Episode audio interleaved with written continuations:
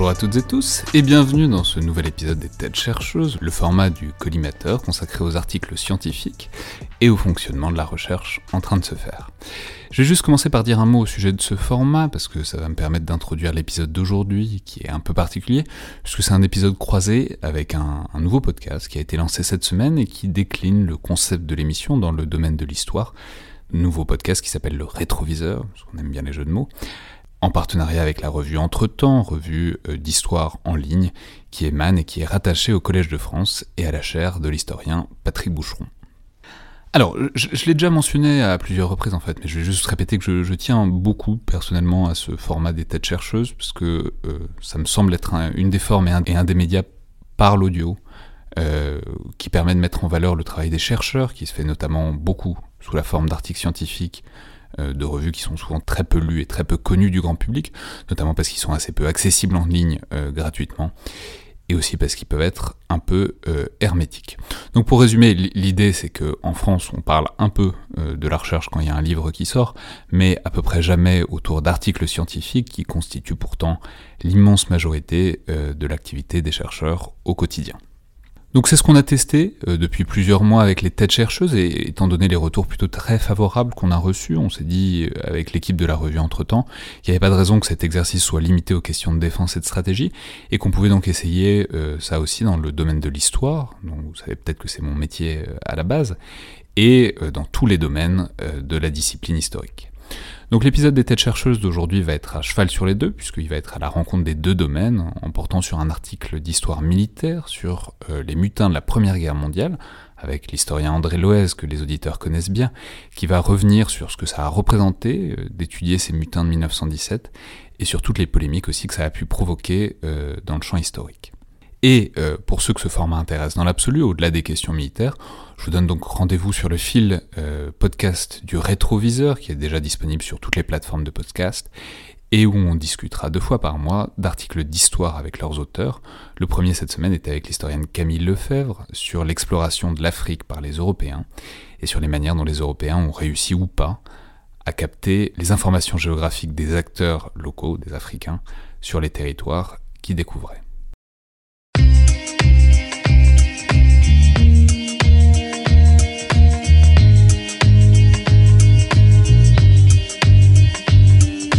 Bonjour à toutes et tous et bienvenue dans le podcast d'entretemps, le rétroviseur,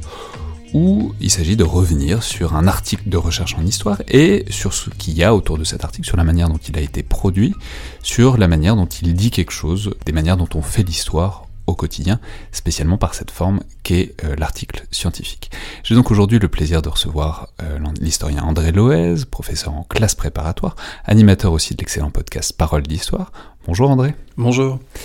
Et on va aujourd'hui parler d'un article que vous avez publié alors en 2005 dans la revue Genèse, intitulé Mots et culture de l'indiscipline, les graffitis des mutins de 1917. Alors il faut peut-être rappeler que vous êtes spécialisé de la Première Guerre mondiale, vous avez fait votre thèse euh, sur la Première Guerre mondiale, sous la direction de Frédéric Rousseau. Euh, justement, peut-être quand est-ce qu'il arrive cet article dans votre carrière d'historien? Est-ce que vous étiez c'était avant la thèse, pendant la thèse, après la thèse. Comment est-ce qu'il s'inscrit, disons, dans votre euh, travail de recherche de cette époque-là?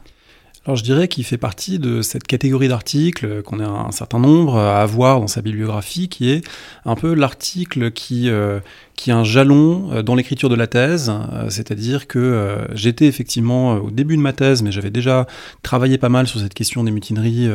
en master et puis un peu dans en phase préparatoire où j'avais un peu interrompu la recherche. Euh, rappelez-nous euh, exactement l'angle de votre thèse. Alors ma thèse porte euh, sur les mutins de 1917. Ça, s'appelle Si cette putain de guerre pouvait finir, histoire et sociologie des mutins de 1917, et vise à étudier les mutineries du point de vue justement de ces acteurs qui étaient un peu négligés auparavant dans l'historiographie, qui étaient les, les, mutins eux-mêmes. Et du coup cet article effectivement, c'est celui qui accompagne, on va dire, qui synthétise par certains côtés le propos de la thèse qui n'était pas encore écrite à ce moment-là, mais qui donne des axes, des orientations. Et je pense que euh, voilà, c'est un type d'article qu'on trouve assez souvent dans une bibliographie de chercheurs, c'est-à-dire euh, l'article publié dans une revue savante qui marque un peu un, point d'étape, euh, qui permet d'affiner des choses au moment où les grandes problématiques de la thèse sont en train de s'installer. Alors il faut peut-être commencer par dire un mot du fond, c'est-à-dire vous vous focalisez dans cet article sur un certain type de sources, que sont les graffitis des mutins, ce qui est particulièrement intéressant parce que s'il y a bien une source qui est éphémère et qui se perd facilement, ce sont les graffitis. Alors peut-être dites-nous d'abord comment vous êtes arrivé à cette source, euh, comment vous l'avez exploitée, c'est-à-dire comment est-ce que vous en êtes venu à vous dire bon bah ça c'est pas toute la thèse, mais en tout cas, c'est une source qui vaut un article qui vaut un développement à part entière parce qu'elle est spécifique et elle dit quelque chose. Alors ça s'inscrit dans le, cadre euh, un petit peu plus, plus large d'un effort pour euh, voir ce que disaient les mutins. Parce qu'un des problèmes que pose cet événement, c'est que longtemps, les historiens ont parlé à leur place, on dit les mutins disent ça, les mutins pensent ça, mais au fond, euh, ils n'étaient pas si nombreux à être allés voir ce qui était dit, ce qui était dit dans les sources. Et d'ailleurs, c'était pas facile parce que très peu ont écrit, il n'y a pas de témoignages directs, il faut aller plutôt dans les dossiers de justice militaire pour trouver des interrogatoires, pour trouver ce que les gens ont dit. Et puis... Parce qu'il faut préciser, évidemment, on a énormément de sources sur la Première Guerre mondiale, mais les mutins, c'est quand même une population particulière qui en plus a assez souvent mal fini, donc c'est difficile d'avoir des sources de cela en particulier. Absolument, et surtout les gens qui ont participé aux mutineries, euh, plusieurs dizaines de milliers sans doute, c'est dur de les compter, mais en tout cas, presque aucun n'a raconté qu'il a fait ça, parce qu'une fois que la France avait gagné la guerre, c'était compliqué dans l'entre-deux-guerres d'écrire un livre en disant moi, fier mutin, euh, j'ai failli remettre en cause la victoire. Donc c'est pas quelque chose qui se disait euh, très facilement, et du coup, pour aller trouver des traces de l'événement, bon, il fallait fouiller un petit peu le contrôle postal, les archives de la justice militaire, des archives très, très familières, des historiens de 14-18, et dans l'un de ces cartons, dans les cartons des, des rapports renvoyés au quartier général parce que ce sont des événements, les mutineries, donc des, obéissances collectives de soldats euh, en pleine guerre en mai-juin 1917. On est au front, ça inquiète évidemment le commandement. À partir du moment où il y a des rapports qui commencent à arriver, bon là, on prend des mesures pour obtenir des informations et du coup, il y a des cartons entiers remplis de ces rapports euh, qui disent au général en chef et puis aux différents échelons, euh, voilà ce qui s'est passé dans tel régiment, dans tel régiment, etc. Et dans ces rapports, il y a toute une série de choses qui concernaient les gares parce que lorsque les mutineries ont eu lieu, un des points que demandaient les mutins, c'était plus de permis et puis, une des solutions aussi trouvées par les autorités, c'était de dire, bon, ces hommes mécontents, on va pas les garder au front, on va leur accorder une semaine de permission et ils reviendront dans de meilleures dispositions. Et donc, on en a dispersé un certain nombre de cette façon-là. Et ces soldats euh, mécontents, euh, désobéissants, sur le trajet de leur permission, donc dans les gares, dans les trains, ben, ils ont mis un, chahut absolument invraisemblable. J'emploie volontairement un terme un peu modéré pour ne pas heurter les oreilles euh, des auditrices et des auditeurs, mais voilà, ils ont saccagé, percé les tonneaux, brisé les vitres des trains. Dans la continuité d'ailleurs de pratiques de conscrits, des conscrits à la fin de leur service militaire, ça pouvait leur arriver de saccager complètement un train qui les ramenait chez eux mais là, on est en pleine guerre et il y a une forme de défoulement collectif. Et dans ce défoulement, eh bien, certains ont écrit des slogans euh, et des phrases sur les wagons euh, des trains qui les ramenaient en permission. Et il y a un inspecteur euh, des chemins de fer du Nord, plusieurs ils inspecteurs. Quoi? Ils les ont gravés au couteau Plutôt écrit à la craie. à la craie, comme c'est très courant d'ailleurs, et on a pas mal de, photos en tête de 1914 par exemple, on voit écrit Train de plaisir pour Berlin, Vive le 45e régiment, etc. C'est une pratique assez courante au fond d'écrire sur les trains de conscrits, sauf que là on va écrire des choses beaucoup plus subversives, ah bah la guerre, vive la révolution, etc. Et on a la chance d'avoir euh, des inspecteurs de la compagnie des chemins de fer qui ont noté euh, les inscriptions à l'arrivée des trains à la gare de l'Est, si je me souviens bien, et euh, qui ont noté sur 45 trains différents 189 inscriptions ce qui fait donc un petit corpus qui est pas qui est pas énorme, mais qui est pas non plus qui renvoie pas non plus un personnage unique. C'est pas le même qui a écrit tout ça puisque ça s'étale sur une vingtaine de jours différents, sur 45 trains différents, et donc on a comme ça une sorte de prise de parole collective anonyme qu'on peut étudier. Donc j'ai pas les graffitis eux-mêmes sous les yeux, mais j'ai la retranscription par les autorités assez fiable ceci dit parce que même les fautes d'orthographe sont respectées, même les tournures un peu maladroites sont respectées, donc on sent quelqu'un qui a cherché à donner la bonne information à son supérieur et à, transmettre ses graffitis. Et du coup, ça devient euh, justiciable d'une analyse euh, aussi au prisme de des études qui ont été faites par des sociologues, par des historiennes, des historiens sur euh, l'écriture dans les mouvements sociaux, euh, l'écriture populaire, la politisation populaire, le graffiti. Il y a de plus en plus de travaux aujourd'hui qui s'en emparent, mais déjà en 2005, il y avait un certain nombre d'articles qui étaient parus sur le graffiti politique, à Paris notamment. Donc euh, voilà, ça, faisait un objet d'étude finalement assez cohérent, encore une fois, pour approcher ce que pensaient, ce que disaient ces mutins à ce moment-là. Oui, parce qu'en plus, une originalité, c'est qu'ils sont tous allés à l'école. Enfin, c'est-à-dire, ils savent écrire, lire et écrire, en tout cas dans la plupart des cas, on peut supposer. Donc c'est, c'est-à-dire il n'y a pas l'interface d'un scripteur qui prend la parole des autres et la remodèle. C'est, bah voilà, en plus, euh, enfin je veux dire, si ça revient du front, c'est que c'est euh, dans, la Marne, etc. Enfin, il y, y, a de la craie dans le sol, quoi. C'est, pas, il n'y a pas besoin de faire un plan très échafaudé pour, euh, pour, pour, graffiter un train. Donc c'est, en quelque sorte un truc assez exceptionnel de non, non interface, de prise directe avec les pratiques de langage et d'écrit des, des, en tout cas de ces, de ces soldats-là. Tout à fait, avec un élément euh, intéressant dans le cadre de la guerre, c'est que c'était des écrits, euh, ça peut se discuter, mais qui, semble-t-il, étaient peu censurés par les auteurs eux-mêmes. On sait que on a des lettres de soldats et on a aussi des interrogatoires de soldats, mais dans les deux cas, il y a quand même des formes d'autocontrainte de l'écriture. Un soldat qui écrit à sa femme, il va pas forcément lui raconter ses infidélités, on est d'accord, ou euh, il va pas forcément non plus lui raconter qu'il a participé à une désobéissance collective si sa femme lui dit sois courageux, sois brave, ne t'expose pas aux punitions, etc. Donc il peut y avoir des formes de contraintes dans l'écriture, et même chose quand on lit les interrogatoires j'ai lu beaucoup d'interrogatoires de mutins passés en jugement, et comme un seul homme, ils disent ce n'est pas moi, j'étais sous, j'y suis pour rien. Bon, et en fait, on se doute bien qu'ils ont intérêt à minimiser leur participation aux mutineries, qu'ils ne sont pas en train de la revendiquer, sauf de très rares exceptions qui assument leurs idées, mais c'est vraiment pas le, cas majoritaire. Et là, au contraire, on a des gens qui écrivent visiblement dans l'impunité parce que c'est le chaos qui règne dans les gares et le long des voies de chemin de fer, donc ils sont très tranquilles pour écrire euh, les flics, abat les gendarmes, mort aux vaches, nos officiers sont tous des salauds, etc. Toute une série finalement de, de prises de parole qui semble euh, effectivement nous donner accès à une forme d'immédiateté de la parole combattante. Bah, du coup, allons-y, ils écrivent quoi concrètement? Enfin, je veux dire, est-ce que c'est, c'est-à-dire, est-ce que c'est des dangereux révolutionnaires Enfin,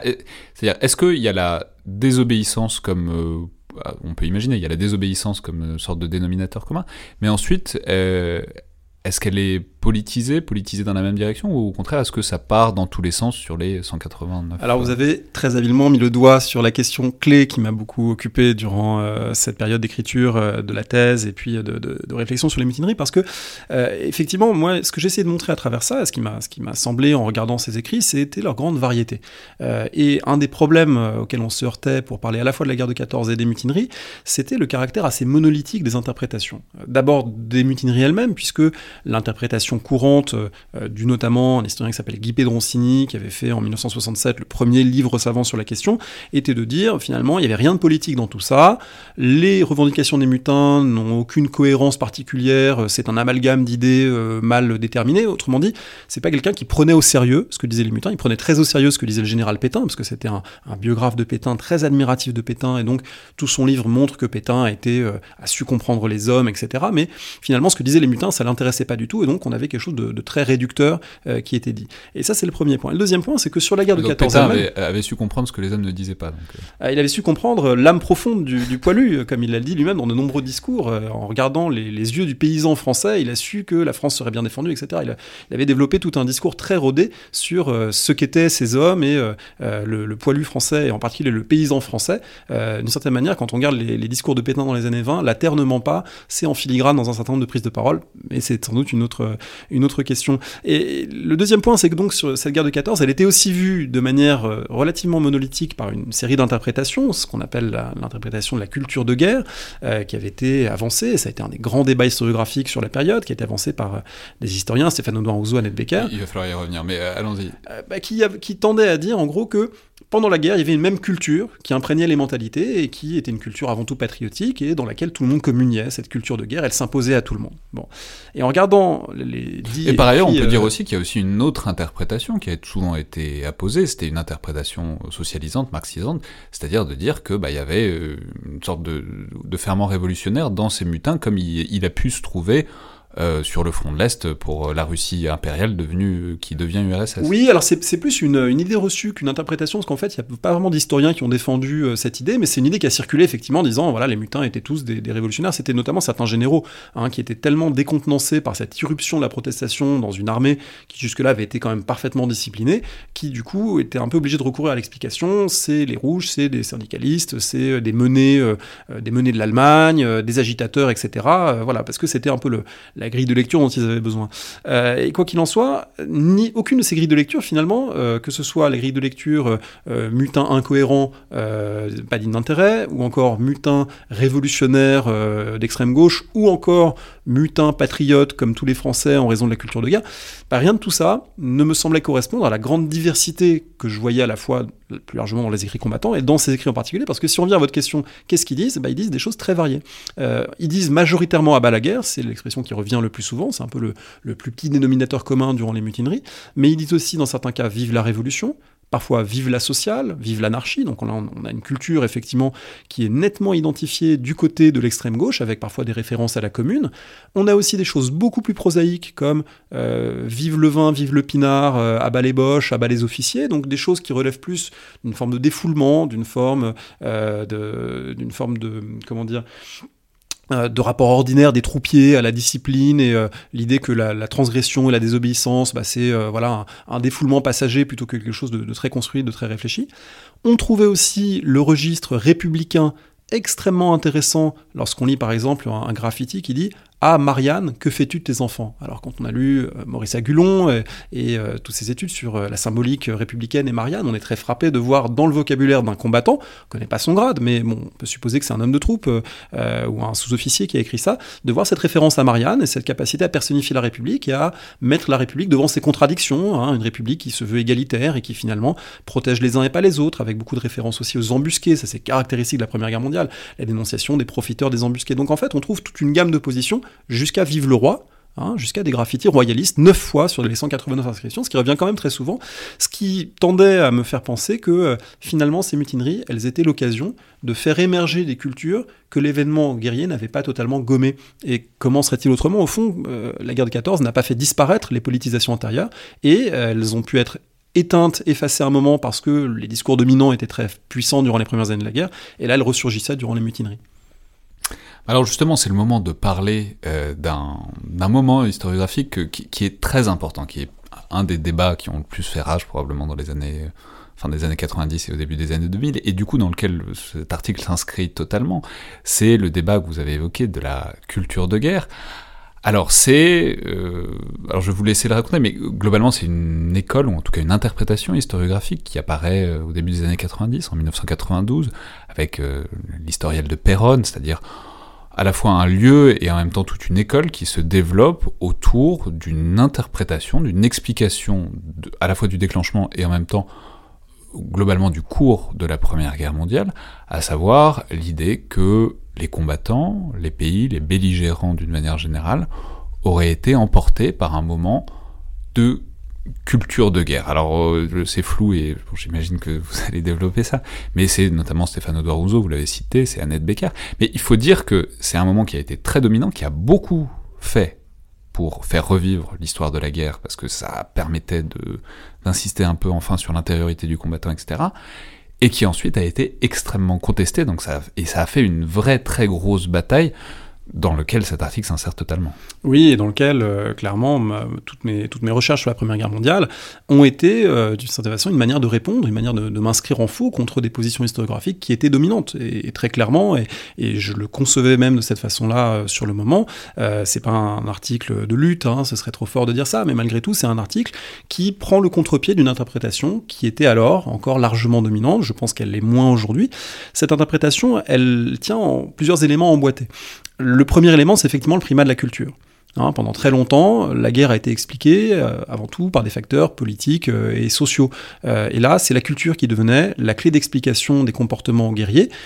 pourquoi les hommes ont tenu? Parce qu'ils ont partagé une culture guerrière. Pourquoi les sociétés ont tenu Parce qu'elles communiaient dans une culture guerrière. Et dans cette culture guerrière, qu'est-ce qu'on trouve? Eh bien, différents éléments ensuite que ces deux auteurs, Stéphane Rousseau et Becker, qui ont vraiment été les, grands promoteurs de cette notion, avec d'autres collègues, mais qui ont toujours eu un rapport un peu plus distant à cette, notion. C'est vraiment eux qui ont fait le cœur de leur interprétation. Et donc, qu'est-ce qu'on y trouve ensuite? On y trouve la haine de l'ennemi, on y trouve un terme emprunté à l'historien Georges Mosset qui s'appelle la brutalisation, l'idée que la guerre a rendu les hommes brutaux, et du coup, ça devient une clé de lecture très commode pour comprendre les années 30, les régimes dits totalitaires, Mussolini, Hitler, est-ce que ce n'est pas la guerre qui les a rendus brutaux? Donc c'est une des composantes de cette interprétation. On va dire comme une parenthèse, c'est que parfois brutalisation a été traduit, voire transformée en ensauvagement, une notion qui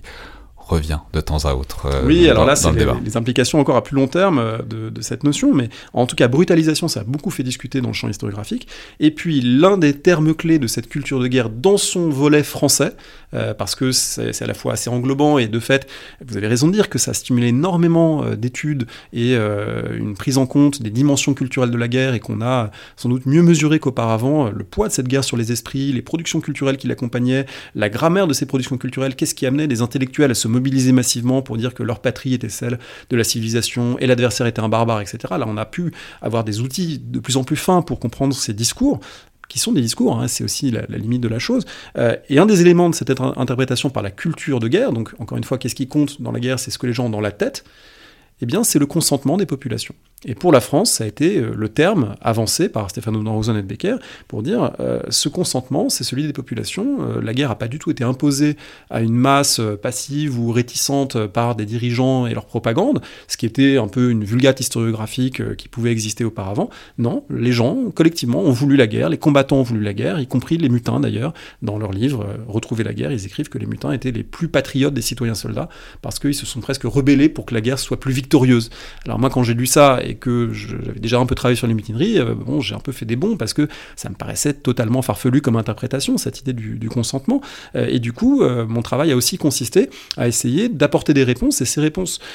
au-delà de, la controverse elle-même, au-delà du fait de se positionner pour ou contre telle ou telle interprétation, je pense que ce qui a pu y avoir d'intéressant là-dedans, c'est que ça a beaucoup obligé à travailler sur les méthodes. Comment on prouve finalement qu'il y a une culture de guerre? Comment on prouve que les gens consentent? On peut regarder ce qu'ils disent, bien sûr. Mais ensuite, ça oblige à se poser la question est-ce que ce qu'ils disent reflète ce qu'ils pensent? On, on, revient au mécanisme d'autocontrainte ou pas est-ce que, ce que je tout à l'heure. Est-ce que ce qu'ils font reflète ce qu'ils disent, qu'ils reflète ce qu'ils Est-ce que ce qu'ils font reflète ce qu'ils disent Tout à fait. Et puis, est-ce que ce qu'ils disent les rend représentatifs d'une collectivité? Et quand on regarde les arguments avancés pour défendre la notion de culture de guerre, on trouve souvent des proclamations d'intellectuels. On trouve souvent euh, des combattants, qui peuvent être des, combattants, mais qui sont euh, des combattants normaliens, des combattants issus de la grande bourgeoisie, euh, des combattants issus des élites. Et un des points qui m'a paru le. Est-ce qu'il y a un, est-ce qu'il on peut préciser un effet de source parfaitement normal, c'est-à-dire c'est le fait que évidemment ces gens-là écrivent plus que les autres, donc c'est,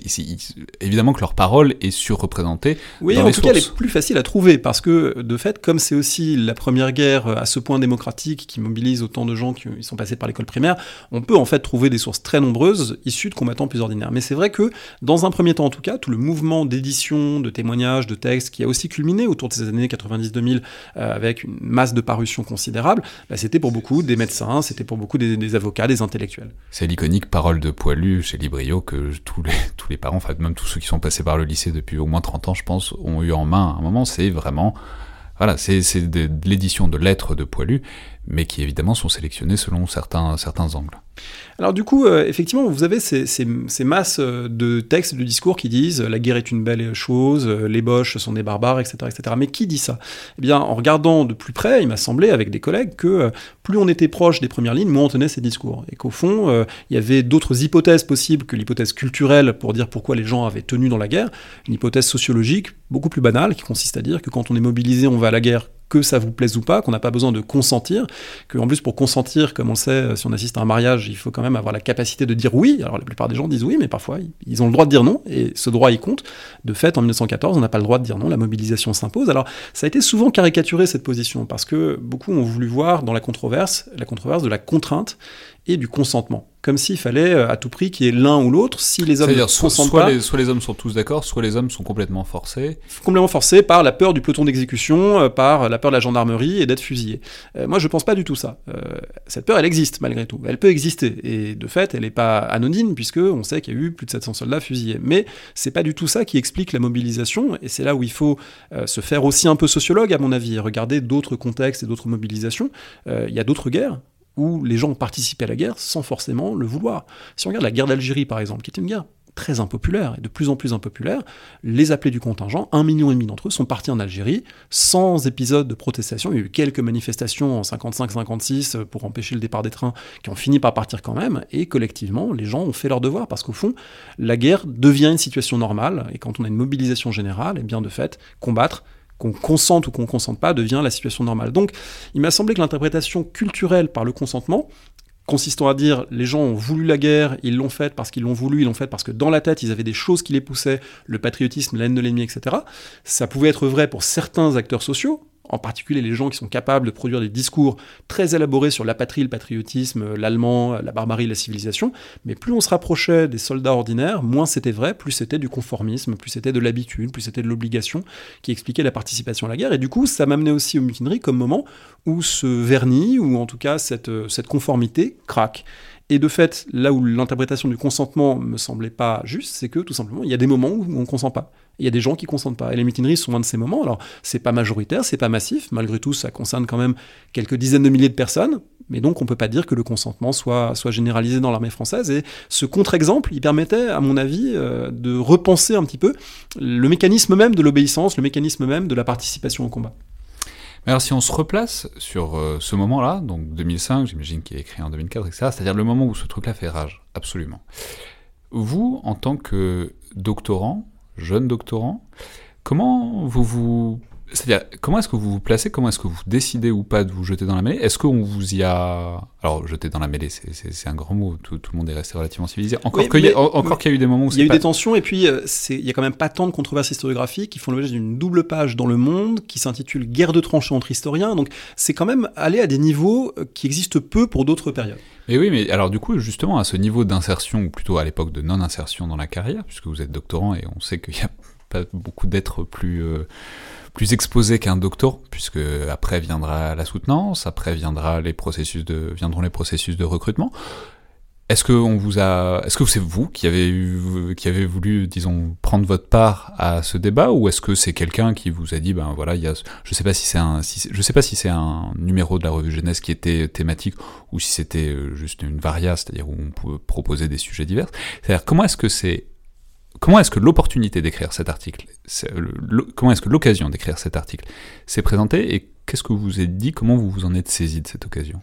Alors c'est une histoire euh, qui est faite de, rencontres, comme beaucoup d'occasions, d'écriture et de, publications. Et dans mon cas, ces rencontres ont été assez paradoxales puisque euh, j'ai travaillé sur les guerres de 14 en plusieurs temps. Un premier temps, mon tout premier mémoire, euh, l'équivalent d'un master à l'époque, en 1997, sous la direction de Nicolas Offenstadt, tout jeune chercheur à l'époque, qui n'avait pas encore publié son livre sur les fusillés, qui allait paraître en 1999 et qui commence à s'intéresser à ces questions, qui m'avait orienté le premier vers le sujet des mutineries et on est devenus collègues, amis ensuite et on a continué à travailler ensemble mais c'était pas immédiatement clair et pour moi les, positions n'étaient pas claires. Et d'ailleurs, à l'époque, elles l'étaient pas puisque euh, les, grandes controverses n'avaient pas encore eu lieu. C'était autour de 2000-2001 que ça allait se clarifier. Et précisément en 2001, je faisais un DEA à l'époque à l'école des études sous la direction de Christophe Prochasson, avec dans mon jury de DEA Stéphane Audouin Rousseau, qui, euh, je crois que je l'ai encore quelque part, fait une belle lettre, un beau rapport en disant ah c'est très prometteur comme travail, euh, etc. Et donc euh, à l'époque j'étais tout à fait culture de guerre conforme et j'étais compatible, on va dire, avec cette historiographie. Et puis je m'en suis éloigné et c'est toujours délicat de reconstruire rétrospectivement un parcours. J'espère m'en être éloigné avant tout pour des raisons intellectuelles. Il y a pu y avoir d'autres choses qui ont joué, mais intellectuellement ce qui s'est joué beaucoup pour moi, c'est de prendre conscience, notamment c'est passé par des lectures, des lectures de, de sociologue aussi, mais prendre conscience un peu des limites de l'approche culturelle. Euh, et notamment, il y a un, truc qui a vraiment été un, peu un révélateur pour moi, c'est lorsque euh, le livre de Stefano Norzon Becker, Retrouver la guerre, est paru. Alors déjà, j'avais lu ce passage sur les mutineries qui m'avait fait tiquer parce que je, savais que ça marchait pas, que ça collait pas à ce que j'avais vu dans les archives, qu'il y avait là quelque chose qui, qui correspondait pas. Et puis plus largement, les interprétations me paraissaient, euh, au fur et à mesure que j'y réfléchissais, plus outrancières. Et là, j'étais un peu aiguillé, guidé par des comptes rendus, de l'utilité des comptes rendus en histoire. J'ai lu des comptes rendus, il faut dire assez ravageurs de ce livre, et notamment un compte rendu de Rémi Casals qui s'appelle euh, Oser penser, oser écrire, paru en 2003, je crois, dans, Genèse aussi, euh, dans lequel euh, ce chercheur, qui allait être ensuite clairement identifié comme du bord opposé, hein, et avec qui ensuite on a, on a travaillé aussi. ce chercheur disait le livre d'Audouin Rousseau-Becker, il tient pas la route pour un certain nombre de raisons, notamment celle-ci. Euh, un témoin qu'il cite et dont ils disent euh, il a écrit dans les années 30, euh, c'est un témoignage reconstruit a posteriori, etc., etc., typique des poilus qui n'ont pas voulu admettre qu'ils avaient consenti à la guerre, voilà. En fait, ce témoin, il avait été tué en 1917. Et les auteurs le situaient dans les années 30, alors que la vérification aurait relativement aisée. Et en fait, en, révélant comme ça une, faille, disons, de l'échafaudage intellectuel Noir Rousseau-Becker, ben, je me suis rendu compte qu'il y avait en fait plusieurs choses peut-être plusieurs pièces du puzzle qui collaient pas et qu'il y avait peut-être des, propositions alternatives, que au fond cette entreprise historiographique de la culture de guerre, elle consistait aussi à une forme d'imposition d'une interprétation euh, euh, consistant aussi à jeter par-dessus bord tout ce qui avait été écrit avant, parce que euh, les auteurs l'écrivent eux-mêmes, hein, dans Rousseau Becker, dans un de leurs textes, ils disent retrouver la guerre, ça ne peut être qu'une entreprise de démolition historiographique. Alors quand on est jeune, on peut être séduit par ça, hein, on peut avoir envie de démolir, et puis on peut aussi devenir un peu plus sceptique et se dire est-ce que cette démolition elle est vraiment pour des bonnes raisons, est-ce qu'il n'y a pas des choses à sauver justement dans l'historiographie qui a été faite avant? Donc je me suis retrouvé euh, progressivement à passer vers une forme de, doute, et ce doute, il s'est appuyé ensuite sur d'autres qui l'ont accompagné, qui l'ont nourri, et je parlais de Nicolas Offenstadt, j'ai travaillé avec lui dans un livre collectif euh, sur le chemin des dames qui est paru en 2004, euh, dans lequel j'ai écrit un papier sur les mutineries, et où j'ai trouvé des, affinités avec des gens qui, comme moi, pensaient que la culture de guerre, ça tenait pas forcément, qu'il fallait approcher autrement la guerre. Et ce petit groupe, ensuite, s'est mis en collectif, un collectif qui s'appelait le CRID, le CRID 14-18, qui est devenu une association et qui est devenu une sorte de petite structure regroupant des chercheurs de différentes sensibilités, mais qui avait au moins un point commun, c'est de pas être satisfait de c'est un peu ce rouleau compresseur de l'historiographie culturelle de la guerre de 14 et je me suis retrouvé finalement dans un camp sans vraiment l'avoir cherché ni voulu mais ensuite assumant tout à fait de défendre des positions qui étaient complètement à l'opposé de celles qui étaient devenues dominantes. Mais est-ce que vous pensez que justement cette association a un camp qui est aussi une sociabilité, qui est aussi un confort, ça permet de ne pas se sentir isolé? Ça, ça, a facilité en quelque sorte le passage à l'acte, c'est-à-dire le fait de passer une construction intellectuelle qui est complètement euh, admise dans le cadre d'un travail de doctorat, etc., de passer à l'acte qui est l'article, et l'article engagé dans une controverse historiographique alors qu'on n'a pas encore soutenu, ce qui, euh, on le sait, peut être un geste relativement iconoclaste euh, à certains égards par, euh, pour certains observateurs, disons. Alors je dirais que c'est la facilité clairement du, point de vue euh, de la sociabilité, du fait de se sentir soutenu et, en, et vraiment en accord intellectuel avec un certain nombre de gens. C'est à cette époque aussi que j'ai rencontré Nicolas Mario, avec qui j'ai beaucoup travaillé depuis, et avec qui je me suis vraiment retrouvé sur un certain nombre d'interprétations clés qu'on partage euh, profondément sur euh, ce que sont les guerres et, comment les, interpréter. Et du point de vue intellectuel, ça a été d'un grand confort. Du point de vue institutionnel, c'est un peu plus compliqué parce que malgré tout, à l'époque, ça reste peut-être vrai aujourd'hui, peut-être un peu moins, mais à l'époque, c'était quand même choisir, entre guillemets, le camp le plus marginal par rapport au camp le plus établi. Vous avez d'un côté l'historial de Péronne, et puis un certain nombre de chercheurs très assis, très installés dans des grandes institutions comme Nanterre, le HESS, et de l'autre côté, euh, des universitaires jugés d'ailleurs comme provinciaux, Toulouse, Montpellier, moi j'ai fait ma thèse à l'université de Montpellier, euh, et regardés parfois avec une forme de condescendance et euh, n'ayant pas forcément le même accès aux maisons d'édition. voilà, donc je suis pas sûr qu'institutionnellement c'était le bon pari, et d'ailleurs je suis pas non plus devenu universitaire, et peut-être que ça s'est aussi euh, joué en partie pour ces raisons-là. Euh, mais ce qui est sûr, c'est qu'intellectuellement et humainement, ça s'est euh, goupillé comme ça, et, c'était devenu très cohérent. et, effectivement, il y a eu une phase un peu d'indétermination qui tient d'ailleurs aussi aux, sociabilités, parce qu'on peut tout à fait euh, être opposé à un chercheur et être copain avec euh, les doctorants de ce même chercheur. Donc euh, ça complique le, jeu, évidemment, hein, ce, jeu, ce jeu humain. mais en termes d'interprétation, il n'y avait plus trop de doutes en 2005 sur est-ce que la culture de guerre, le consentement, la brutalisation étaient des notions pertinentes. Pour moi, l'affaire était jouée intellectuellement, et du coup, mon travail a consisté ensuite à étayer aussi ce propos. Vous n'aviez pas Stéphane Rousseau à votre jury de thèse, du coup? Non, mais j'avais euh, John Horn, qui était euh, membre euh, du comité directeur de l'historial de Perron, mais qui n'était pas exactement sur les mêmes positions, qui avait un regard un petit peu, un petit peu décalé du fait d'être un chercheur australien, travaillant en Irlande, et du coup... mais du coup, est-ce que ça a eu des conséquences, soit, sur la, soit au moment de la soutenance, soit au même... Vous l'avez dit tout à l'heure, votre, livre, enfin, votre thèse est parue sous forme de livre. Est-ce que ça a eu des conséquences directes sur, disons, disons, votre travail, la suite de votre carrière? Bon, peut-être que c'est une inflexion, mais est-ce que, disons, vous en avez senti le poids de cet article, de cet engagement, et de, la réponse à, ceci pas vraiment, si ce n'est qu'il y a eu des moments de tension, euh, indéniablement, et notamment autour du centenaire. Il y a eu euh, quelques épisodes où effectivement les mutineries sont revenues sur le devant de la scène, et là, euh, il y a eu des, tensions avec des chercheurs issus de, ce courant, et il y a eu des, moments plus compliqués que d'autres. mais c'est pas, c'est pas quelque chose, et je pense des deux côtés d'ailleurs, hein, que, que est beaucoup recherché. Moi, ce qui m'a paru intéressant dans cette affaire, c'est quand même l'enjeu intellectuel de savoir comment on parle de la guerre et qui on fait parler pour parler de la guerre. Et si on parle de la guerre comme guerre comme la Première Guerre mondiale, est-ce qu'on ne fait parler que les élites, que les intellectuels, ou est-ce qu'on essaie de prendre en compte la diversité des acteurs et, je pense que ça, c'est un enjeu qui, euh, qui, alors, qui a sans doute aussi des implications politiques. Mais là, on est sur un terrain un peu plus glissant. Dans quelle mesure ce clivage contrainte-consentement, euh, tel qu'on l'a caractérisé, il recoupe aussi euh, des, enjeux, des enjeux politiques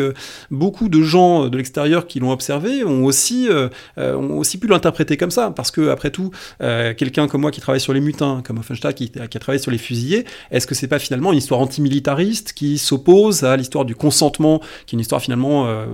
apparemment beaucoup plus compatible, beaucoup plus conforme avec euh, le patriotisme et le militarisme. Euh, J'aime espérer que ce soit pas le cas, que ce soit pas ça qui a été déterminant dans la querelle, mais je pense qu'on peut pas complètement faire abstraction, mais ça, ça demanderait évidemment être objectivé par quelqu'un d'autre qu'un participant hein, pour arriver à, à l'établir peut-être de manière plus fine. Je n'ai pas beaucoup de doutes sur le fait qu'un jour ou l'autre, quelqu'un fera l'histoire de cette controverse. Merci beaucoup André Loez. Merci. Je répète donc les références de cet ouvrage qu'on trouve par ailleurs en accès libre sur Kern, donc Mots et culture de l'indiscipline, les graffitis des mutins de 1917, paru en 2005 dans la revue Genèse.